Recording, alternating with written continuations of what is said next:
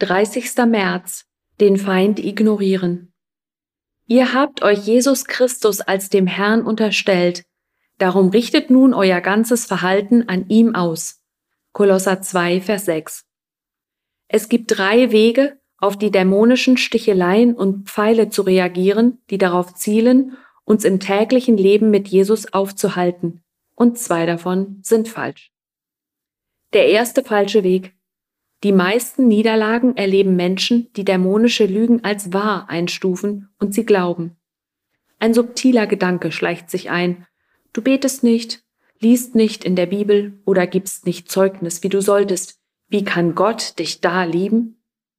Dies ist eine glatte Lüge, denn Gottes Liebe ist bedingungslos. Aber man beginnt über sein Versagen nachzudenken und kommt zu dem Schluss, dass man für Gott wohl kaum liebenswert sei. Sehr bald ist man entmutigt und kommt nicht mehr voran.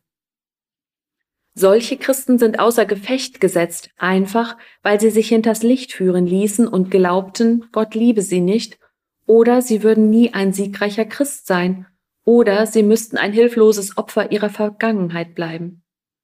Es gibt überhaupt keinen Grund, warum sie nicht sofort wieder aufstehen und weiterlaufen könnten, aber sie sind einer Lüge Satans auf den Leim gegangen.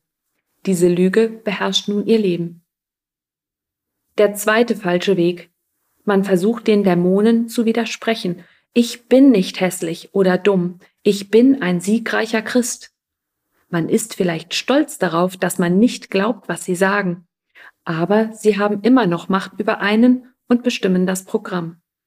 Man weiß nicht mehr weiter, schreit sie an, obwohl man eigentlich längst weitergehen sollte. Der richtige Weg. Wir sollen den bösen Geistern keinen Glauben schenken und wir sollen uns nicht auf ein Gespräch mit ihnen einlassen. Stattdessen sollen wir sie ignorieren und uns für die Wahrheit entscheiden. Wir sind mit der Waffenrüstung Gottes gewappnet.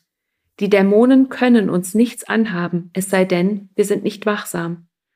Halten Sie jedem Pfeil der Versuchung, der Anklage oder der Täuschung, der auf Sie abgeschossen wird, einfach den Schild des Glaubens entgegen.